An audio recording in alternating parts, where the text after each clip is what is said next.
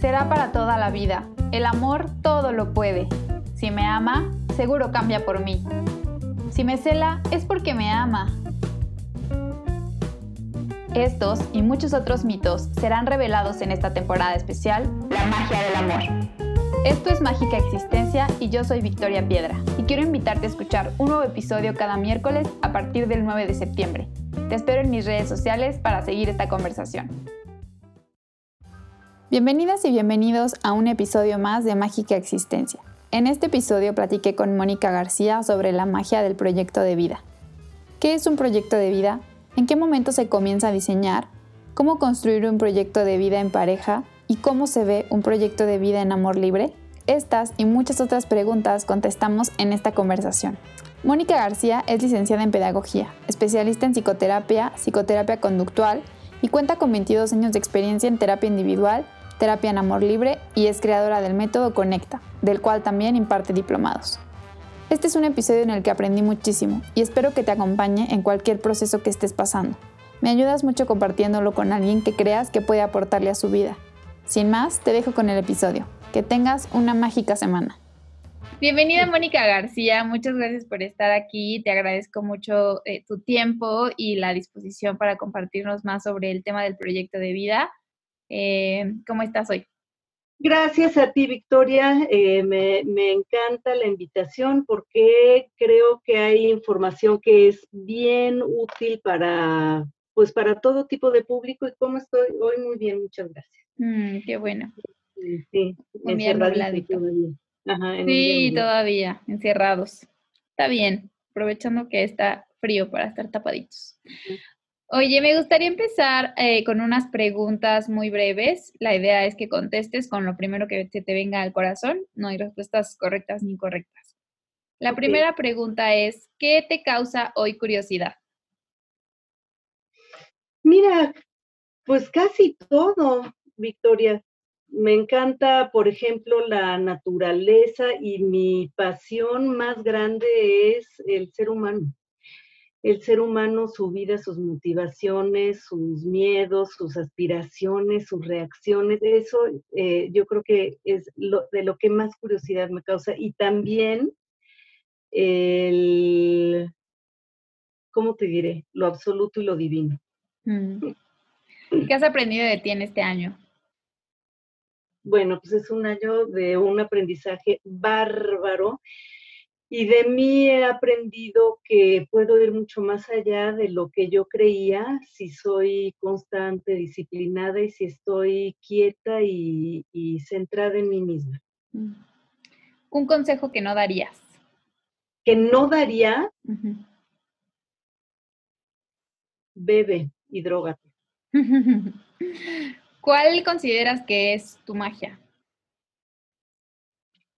La empatía. Si pudieras obtener la respuesta certera a una pregunta, ¿qué preguntarías?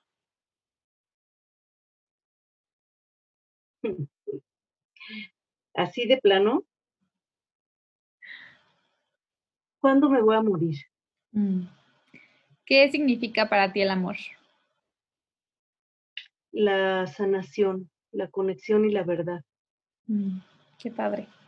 Qué bonitas preguntas.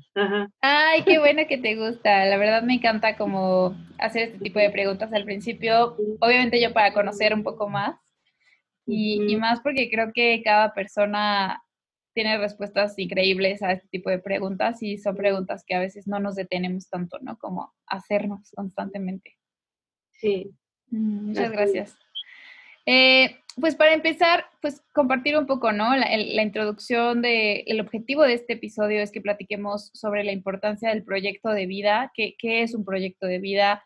Eh, en, las, en el episodio pasado yo platicaba con María Elena, que también se apellidaba García, de hecho, este, sobre el tema de qué está pasando hoy con los matrimonios, ¿no? O sea, que no necesariamente a lo mejor el matrimonio es el proyecto de vida, y, platicábamos de algo bien interesante, ¿no? Y es que no nos enseñan sobre hacer proyectos de vida. O sea, como que tú llegas a este mundo y ves eh, a, los adultos, ¿no? Y aprendes de los adultos y entonces es nacer, crecer, estudiar, reproducirte, casarte, tener una casa, cuatro perros.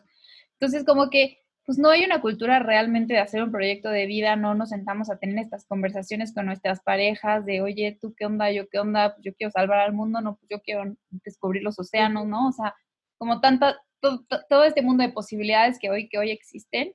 Eh, y qué importante es para justamente que el amor siga expandiéndose y pues realmente haya magia en, el amor, un amor consciente, eh, certero, bondadoso, de crecimiento, ¿no? Entonces, mi primera pregunta en este sentido es, ¿qué es un proyecto de vida?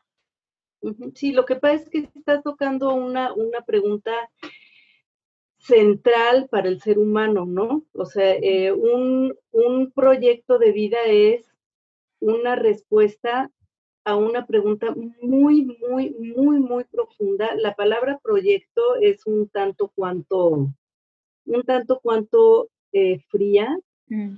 La respuesta, digamos, la pregunta profunda es, ¿por qué estoy vivo? Ajá. ¿De dónde vengo y a dónde voy? O sea, esa es una pregunta que es, yo creo que la pregunta, cuando uno nace, Victoria, ahora yo te voy a preguntar a ti cuando uno nace, ¿cuál es la única certeza? La muerte. La muerte, qué fuerte, ¿no? O sea, cuando uno nace no sabes si vas a ser feliz, si vas a trabajar, si no vas a trabajar, si te vas a casar o no te vas a casar, si vas a ser feliz o no. Sabes que vas a morir, ¿ok? Y esto, digamos, como es hay que preguntarse, ok, yo nací, yo me voy a morir, ¿para qué estoy aquí? O sea, ¿yo qué estoy haciendo en este mundo? ¿Ok? Y un proyecto de vida sería como una respuesta o un planteamiento hacia, hacia lo que tú te contestes a ti mismo de para qué estás aquí. ¿Ok? Ahora estamos en una cultura que nos vende respuestas que son hechizas y que no necesariamente nos hacemos nosotros. Estamos en una cultura que te ofrece, digamos, como todo un modelo de cómo tienes que ser, cómo debes ser, qué te va a hacer feliz, qué no te va a hacer feliz. Y esto viene del exterior, ¿sí? Y, y, lo vamos absorbiendo. Entonces, realmente creo que es poca la gente, pero es bien importante plantearnos, a ver, ¿yo qué, yo qué hago en este mundo y a dónde voy. Entonces, un proyecto de vida da la respuesta a esa pregunta, ¿a dónde quieres ir? Y te voy a decir, las respuestas todas son válidas, ¿no? No hay una, pero es decir, a ver, tú, ¿hacia dónde quieres ir? ¿Qué es importante para ti? ¿Cuáles son tus metas? ¿Cuáles son tus objetivos? ¿Y cómo vas a hacer para llegar allá? Wow. Ok, y esto engloba muchas áreas cuáles son tus metas y tus objetivos a nivel físico, emocional, psicológico y espiritual. Sí, claro, totalmente. Y creo que mm, muchas veces vuelvo a este punto, ¿no? Como de solamente nos enseñan, como tú dices, o solamente observamos un tipo de proyecto de vida, ¿no? O sea, solo un, un estilo de proyecto de vida. Todos los demás son como raros, ¿no? O son todavía no como tan aceptados. Creo que hoy ya y también a través, a partir de esta pandemia, eh, las, los proyectos de vida cambiaron, ¿no? O sea, las, las, todo cambió y la percepción que teníamos de la vida, de nosotros mismos, de nuestra misión, de nuestro propósito, eh, todo está cambiando y, y, platicábamos ahorita antes del episodio, ¿no? Que estás full de trabajo, lo cual me, me quiere decir que entonces la gente está otra vez como volviendo así y volviendo a ver hacia el centro y, replanteando las preguntas y replanteando las respuestas, ¿no? Entonces, eh, ¿en qué momento se empieza a forjar este proyecto de vida o en qué momento yo, de forma consciente, empiezo a proyectar o empiezo a diseñar mi proyecto de vida? ¿O tengo que hacerlo? Fíjate que retomando esta pregunta como muy eh, primaria, ¿no? De qué onda con la vida, esto, estas son preguntas que se hacen los niños.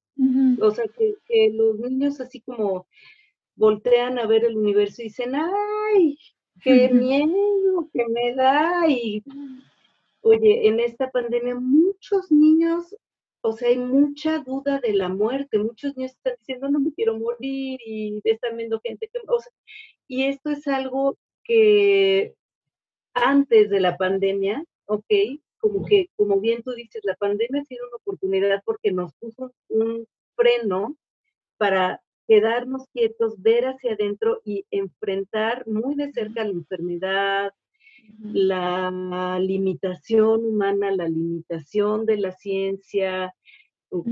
Digo, nunca nos imaginamos que un bichito iba a causar este, pues como que todo este, este mundial, ¿no? Ok.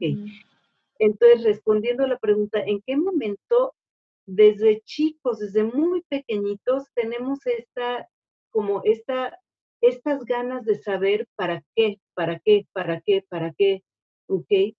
Pero cuando empieza la educación formal en la escuela, creo que una grave limitación de, la educación en las escuelas es que no hay educación eh, de inteligencia emocional y también de sentido de vida. Sí, o sea, son, esto fíjate tú que lo han tomado más escuelas religiosas que escuelas laicas y, no es como a favor de ninguna religión, pero es como si esto no existiera. ¿Ok? Entonces ahí vamos teniendo la idea, pero la vamos absorbiendo que, el proyecto de vida es ser exitoso, sacarse dieces, portarse bien. Se va haciendo un proyecto de vida un tanto cuanto limitado. porque no está este ejercicio pues como de analizar y preguntarse, a ver, pero ¿qué más hay? Y más adelante, ya justamente por ahí de, ¿qué te diré? Cuando elegimos una carrera, ¿ok? Es cuando más nos vamos preguntando, ¿yo qué quiero hacer? ¿A qué me quiero dedicar? Pero es una pregunta también muy académica, ¿no? Muy académica y laboral, ¿sí? Y, y de alguna manera vamos como haciendo un, la, en, bueno, una gran cantidad de personas hacen un proyecto de vida alrededor de este aspecto laboral, económico, material, ¿sí? Y hay algunos aspectos que si tenemos suerte, pues habrá quien nos guíe también a decir, oye, pero también hay una parte espiritual, emocional. Entonces, en, la, en la juventud entrando, saliendo de la adolescencia es cuando más empezamos a hacer una idea de proyecto de vida. Ahora, esto, ¿sabes? Se ha ido también acortando la edad. Hay muchos jóvenes, adolescentes, que deciden, que están decidiendo en el presente no estudiar y hacer dinero.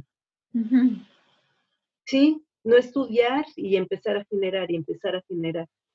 Hay una gran eh, atracción y hay una gran, pues mira, yo voy a usar la palabra confusión. De que el proyecto de vida es hacer dinero, o sea, debe de ser en torno a cómo voy a tener más dinero, ¿no? Sí. Y creo que también aquí hay una confusión bien grande, o sí, pues sí, confusión, porque no, no, no hay claridad, ¿no? O, hay, está muy sesgado el, la perspectiva de que el proyecto de vida también tiene que ver con el éxito financiero, ¿no? O sea, con, también el éxito ha sido un, tema que, híjole, hay que también replantearnos el significado de eso porque, porque sí, totalmente, o sea, cada vez vemos más proyectos, este, empresas, eh, negocios, incluso la educación, ¿no? Que todo tiene que ver al final con lo financiero. Y no es que yo sea una hippie y quiera dejar de lado el dinero, pero porque sé que es algo importante, pero sí creo que de pronto nos, nos, eh, nos sesga, ¿no? De, no sé, de esta parte más trascendental. Sí, más trascendental y que da más felicidad, porque finalmente el éxito, fíjate, ser una persona que en tu trabajo tienes éxito, reconocimiento, y dinero no asegura la felicidad. Y ahí tienes tú muchos ejemplos que ni para qué nombrarlos, de gente muy, muy exitosa, pero no necesariamente gente feliz y plena. Sí, totalmente, totalmente. Y eso, eso, este, Victoria, tiene que ver con la pregunta del principio del amor. La verdad es que eh, yo creo que mucho de proyecto de vida tenemos que incluir relaciones amorosas porque esto da mucha felicidad, mucha estabilidad, ¿sí?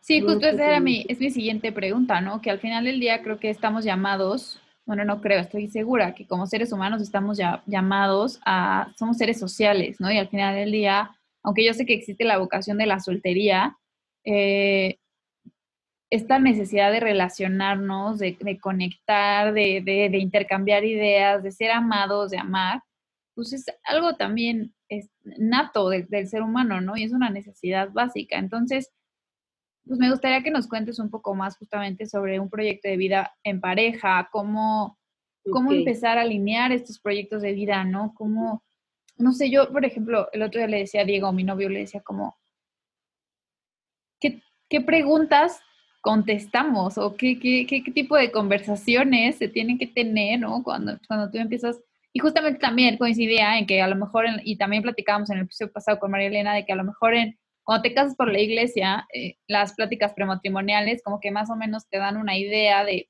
qué va a pasar, ¿no? Pero si no te quieres casar por la iglesia, eh, ¿a, dónde acudes para aterrizar y para poder tener estas conversaciones, ¿no? Exactamente. Sí, Sí, sí, cuando tú dices esto de qué preguntas o qué conversaciones, es como cómo, cómo, cómo podemos hacer que esta relación vaya creciendo y madurando. Y este, esto es bien importante. Las relaciones hay que trabajarlas. O sea, somos nosotros seres sociales, ¿no? Como dices, estamos hechos para conectar, para amar, para eh, vivir en sociedad, para ser equipo, para estar unidos. O sea, no, no somos seres que estamos hechos para estar aislados, estamos hechos para vincularnos.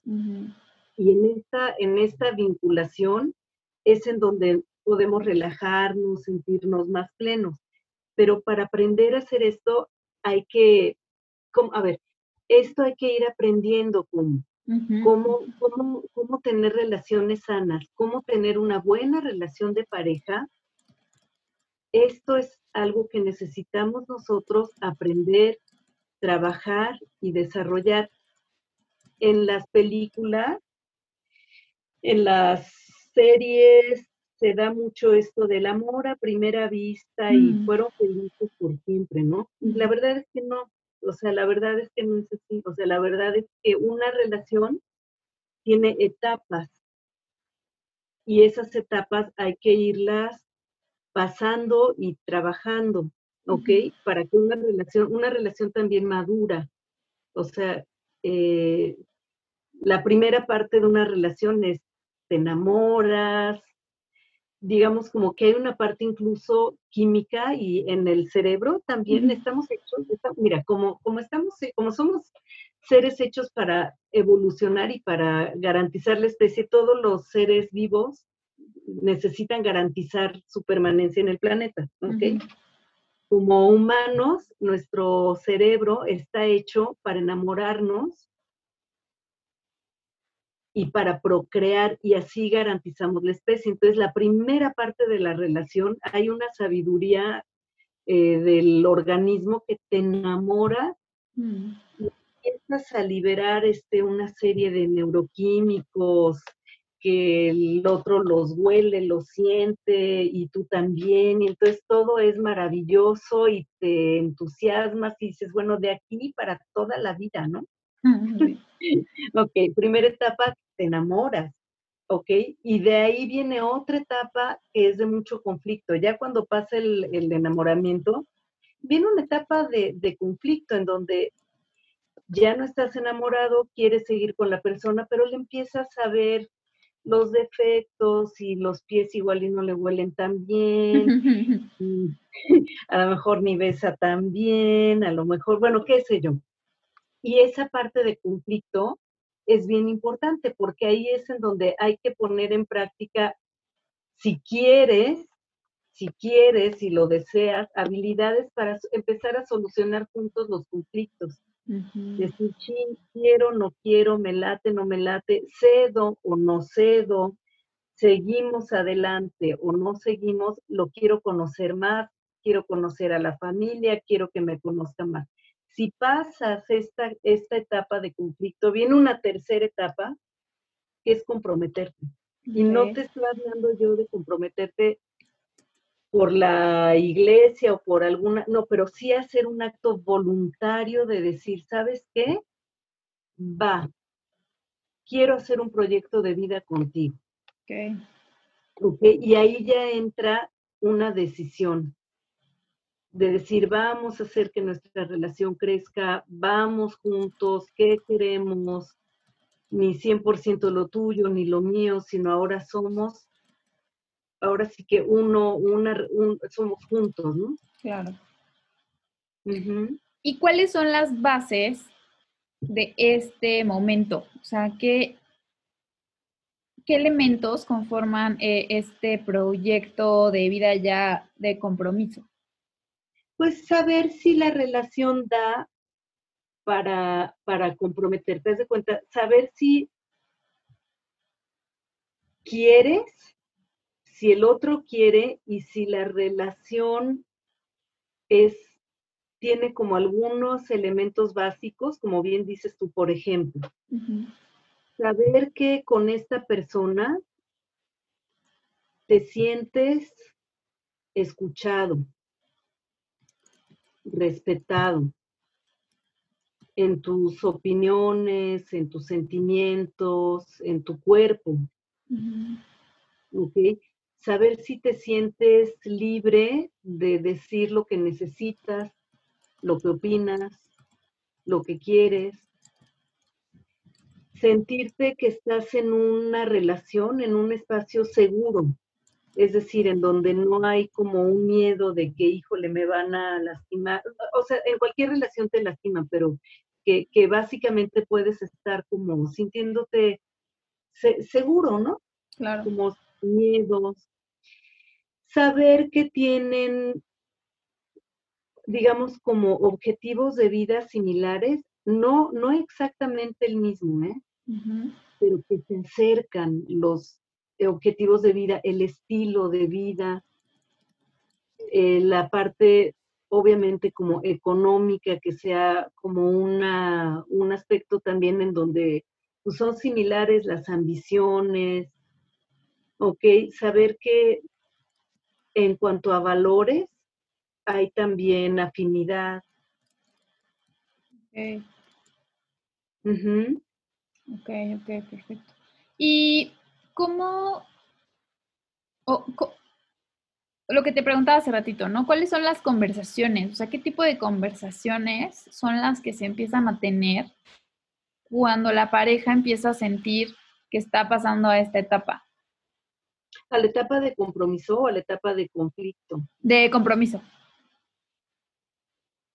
Mira, el tipo de, yo, eh, yo, no, no te sé decir muy bien el tipo de preguntas, pero lo que sí te puedo decir es, cuando estás pasando a este nivel de compromiso, puedes hablar, Victoria, con la verdad. Mm. ¿Ok? Y el otro puede escuchar tu verdad y respetarla. Me encanta. Y esto es bien importante, bien pero bien importante, porque cuando, cuando vas a estar, si, si estás entrando en este momento de compromiso, hay dos seres humanos libres, completos y diferentes, ¿ok? Un hombre, o, sea como sea la pareja, hombre y mujer, o hombre, hombre, mujer, mujer, ok. Dos personas que son únicas y que están completas y se quieren unir, ¿ok? Entonces cada una tiene una verdad que no necesariamente es la verdad del otro. Claro. ¿Ok? Entonces en esta etapa tú puedes preguntar lo que quieras y responder desde la verdad y sabes que te van a respetar.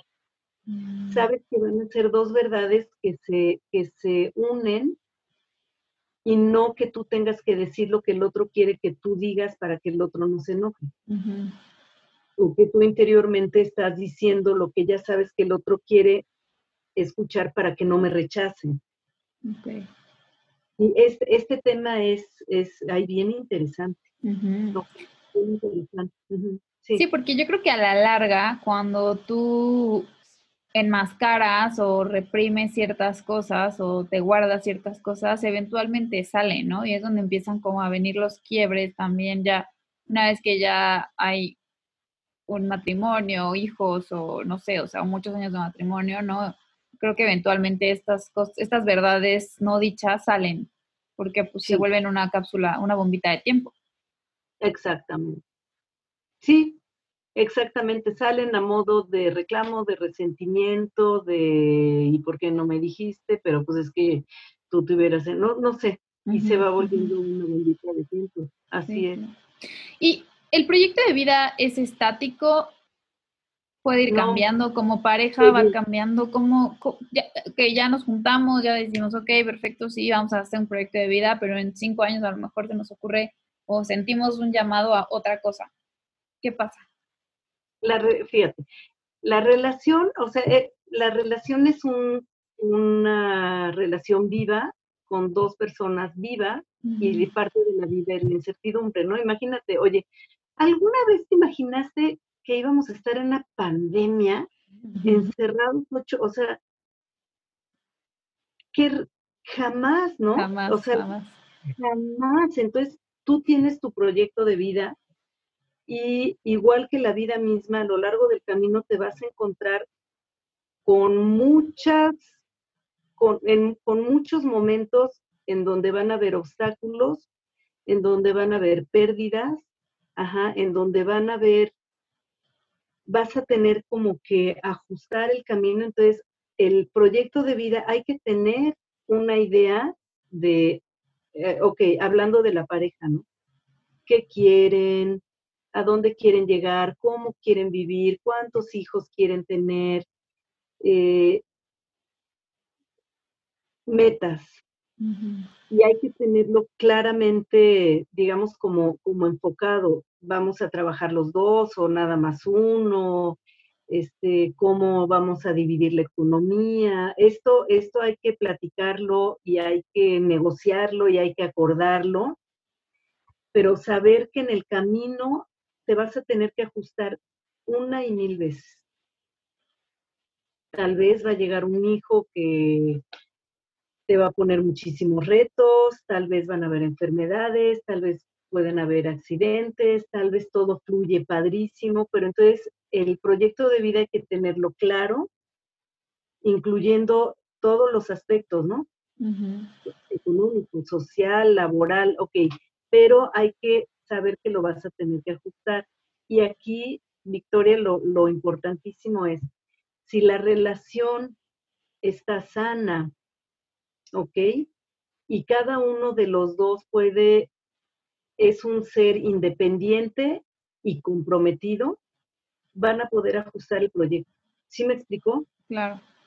¿Sabes cómo me lo imagino yo? Es como si vas en el mar y dices, yo voy de aquí, de este lugar a este otro y tienes tu ruta trazada.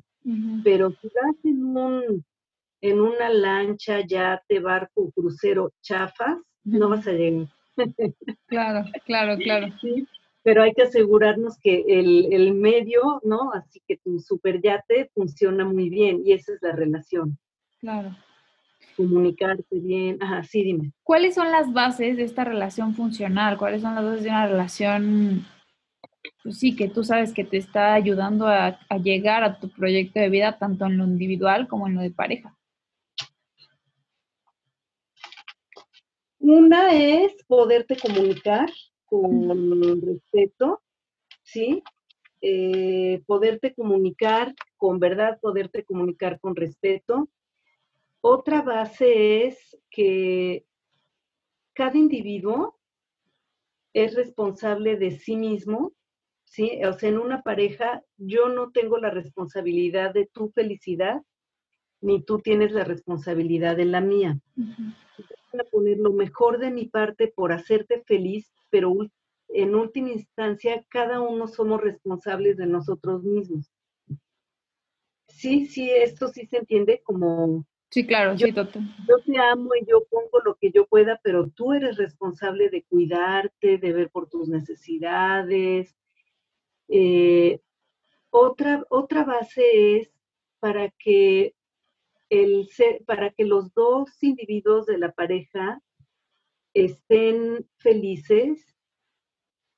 La felicidad no te la va a dar 100% el otro, sino que necesitas también de, de más nutrirte de más área, de más personas, de más actividades. Necesitas nutrirte de más personas y esto no tiene nada que ver con infidelidad, nada que ver.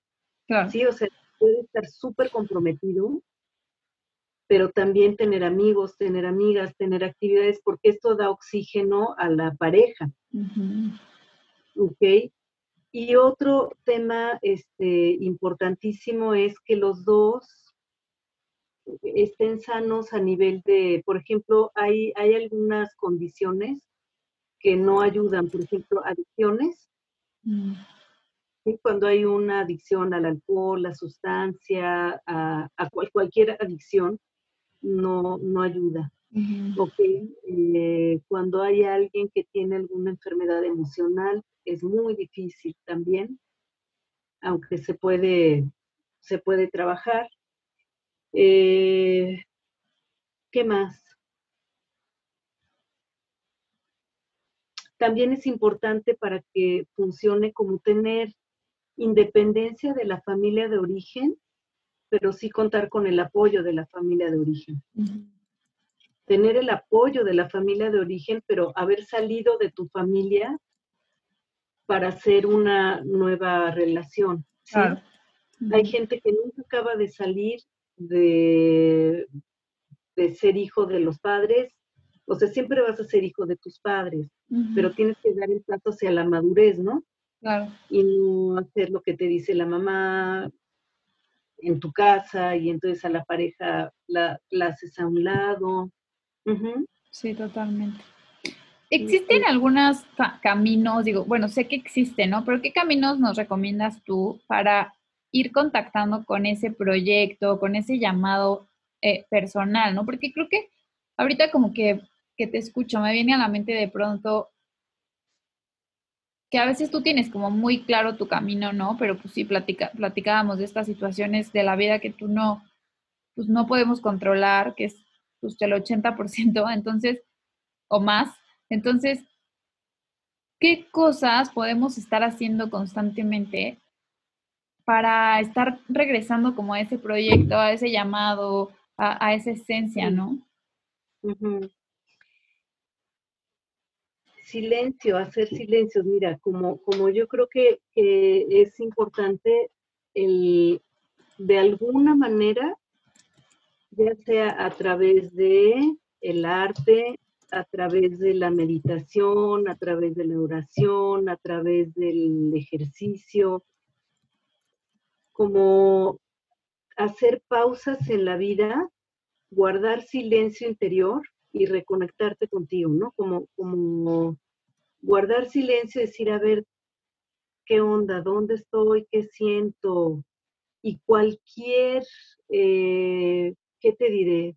Práctica que te ayude a esto puede ser, te digo, como el arte, puede ser meditación, oración, puede ser la terapia misma, puede ser también grupos de amigos en donde puedas tú platicar profundamente, ¿no? En donde seas escuchado profundamente, así como bien escuchado, no, no, no de, digamos, como de nada más de fiesta, sino en donde puedas escuchar y platicar de manera significativa, hacer contacto y esto generalmente te, regresa a ti. Y bueno, y hay prácticas pues espirituales también, ¿no? Como caminos espirituales que te ayudan muchísimo a, centrarte, a enfocarte. Sí, claro.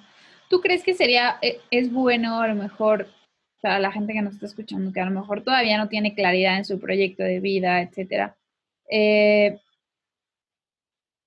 tener algún guía o algún, no sé, mentor, etcétera, que, que ayude a aterrizar este proyecto de vida? Porque pienso que ahorita como que, hablamos de la pareja, ¿no? O sea, como, como en relación, pero creo que todavía hay un paso antes, o sea, hay un paso antes de llegar a este momento de estar en la pareja, ¿no? Y como que, obviamente, pues sé que es un tema súper extenso, pero a lo mejor eh, de forma individual, a lo mejor la gente que ahorita en este momento se siente totalmente perdida, ¿no? Eh, ¿Qué tendrían que hacer esas personas tal vez que todavía no han contestado esa pregunta de para qué?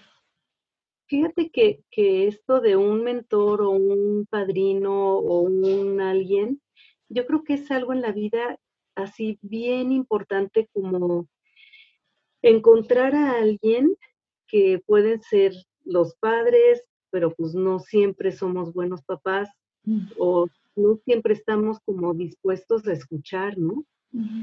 O alguien de, confianza con quien poder eh, platicar y que te ayude a descubrir tú qué quieres y qué necesitas. Un, ese es el, como la esencia del liderazgo. Poder, no sé, un tío o un amigo de confianza, un... Por, e, mira, se han puesto oye, yo soy terapeuta y te, y te digo, y se han puesto de moda las terapias. no, es el coaching, por ejemplo, un coach es lo que hace. Claro. Un coach lo que hace es, es alguien de confianza que te dice, hey, por aquí, por allá, que, que, tiene un poco más de experiencia, pero que sea gente, ¿qué te diré? Digna de confianza. Claro. Sí, como digna. También de repente, ¿sabes? Victoria, yo, yo encuentro como en las redes muchas figuras como youtubers y esto. Ay, sí.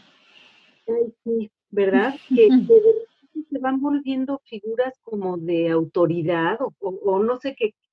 Y es gente que, que tiene, no sé, pues, que no, no, no tiene como un proyecto de vida profundo, ¿no? Entonces, saber buscar y poder buscar a gente que te inspire profundamente. Sí. Y que te ayude a descubrir tu, tu verdad, ¿no? ¿Sí? Es que sí, o sea, ahorita pienso en esto de las redes sociales, ¿no? Que la verdad es, híjole, es, es, es, es, a mí a veces me encantan y a veces las odio, o sea, porque por una parte, pues es el lugar en el que yo puedo llegar a más personas con este proyecto, ¿no? Con el podcast y trato de preparar este, eh, mis episodios y traer a gente experta, y etcétera. Y de pronto escucho eh, podcasts, que ahorita pues están súper de moda los podcasts, o veo videos en YouTube o lives y digo, no manches, o sea, esta persona está diciendo cosas que... Y millones de seguidores y, reproducciones y, y viewers, ¿no? Y entonces como que sí, sí me preocupa un poco, obviamente, la cantidad de información que hoy existe, la cantidad de mala información que hoy existe, y por eso justamente creo que este el tema del propósito del proyecto de vida es tan importante eh, ponerlo sobre la mesa, ¿no? Porque si no existiera una necesidad tan grande de entendernos, pues no habría tantos consumidores de este tipo de contenido. Exactamente, exactamente, exactísimamente. Es muy impresionante, es, es como la necesidad de tanta gente de un, de una guía, ¿no? Sí, de, respuestas. necesidad de respuestas, sí. Y pues está bien la necesidad y está bien la búsqueda y hay que ir como, pues, ¿qué te diría? Hace gente que te ayude a, encontrar tus respuestas, no que te venda modelos ya prefabricados. Claro, sí, totalmente.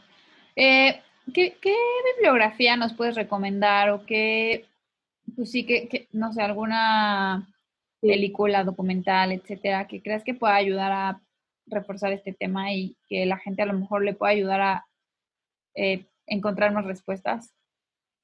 Ok, mira, en, relación al, proyecto de vida en pareja, hay dos, pero más habla de relaciones sanas, como de, de relacionarte de una manera sana y juntos ir caminando hacia hay un libro muy padre de eh, Jorge Bucay que se llama Amarse con los ojos abiertos.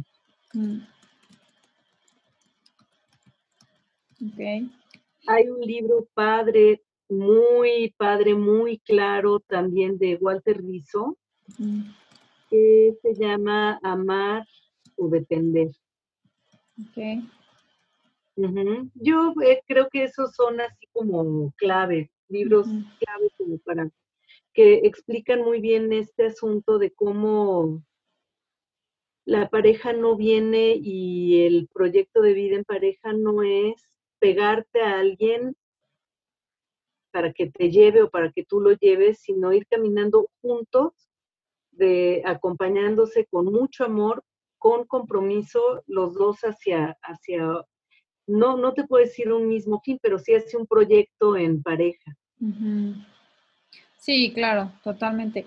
Y, y, es lo que te iba a preguntar, o sea, el, proyecto de vida se ve, siempre se ve como un matrimonio. No. Bueno, yo creo que ese era el, el, es digamos como una visión un poco más tradicional, ¿no? Pero no, fíjate que no. Puede haber también un proyecto de vida comunitario, ¿por qué no? Ajá. Puede haber un proyecto de vida personal con amigos muy comprometidos. Ajá. Incluso puede haber un proyecto de vida con amistades y hacer un proyecto, ¿sí? Claro, claro.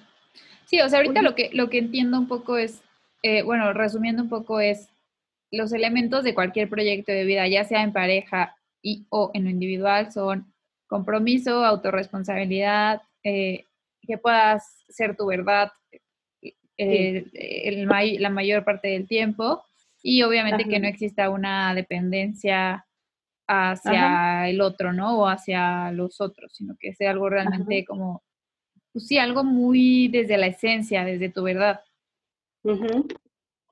Así es. Súper. Me eh, quedé un poco, perdón, eh, en, la recomendación de otro libro. Hay un libro maravilloso que se llama El hombre en busca del sentido de Víctor Frank. Sí, un libro. Ok.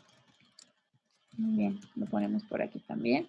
Y bueno, pues finalmente, ¿dónde te pueden encontrar, Moni? Eh, ¿Qué servicios, qué tipo de acompañamiento tú haces? ahorita estás dando terapias virtuales, presenciales, etcétera. Ok.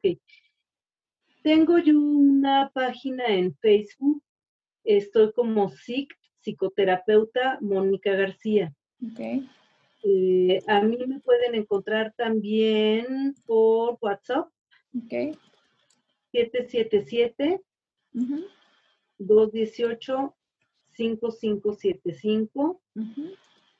Yo estoy dando terapia eh, en línea y doy también talleres, doy un taller, ok, doy un diplomado de un eh, de capacitación en habilidades interrelacionales, método Conecta. Ese diplomado es bien padre, dura ocho meses y es justamente una capacitación para relacionarte de manera empática, aceptante, amorosa, tiene validez oficial, Doy un diplomado también eh, de tanatología, no, ese no es diplomado, ese es un taller y estoy por empezar un taller que le llamamos, bueno, se llama Transformando nuestras pérdidas. Parte de mi práctica también es acompañar a personas que están en duelo por muerte de algún ser querido, por término de una relación.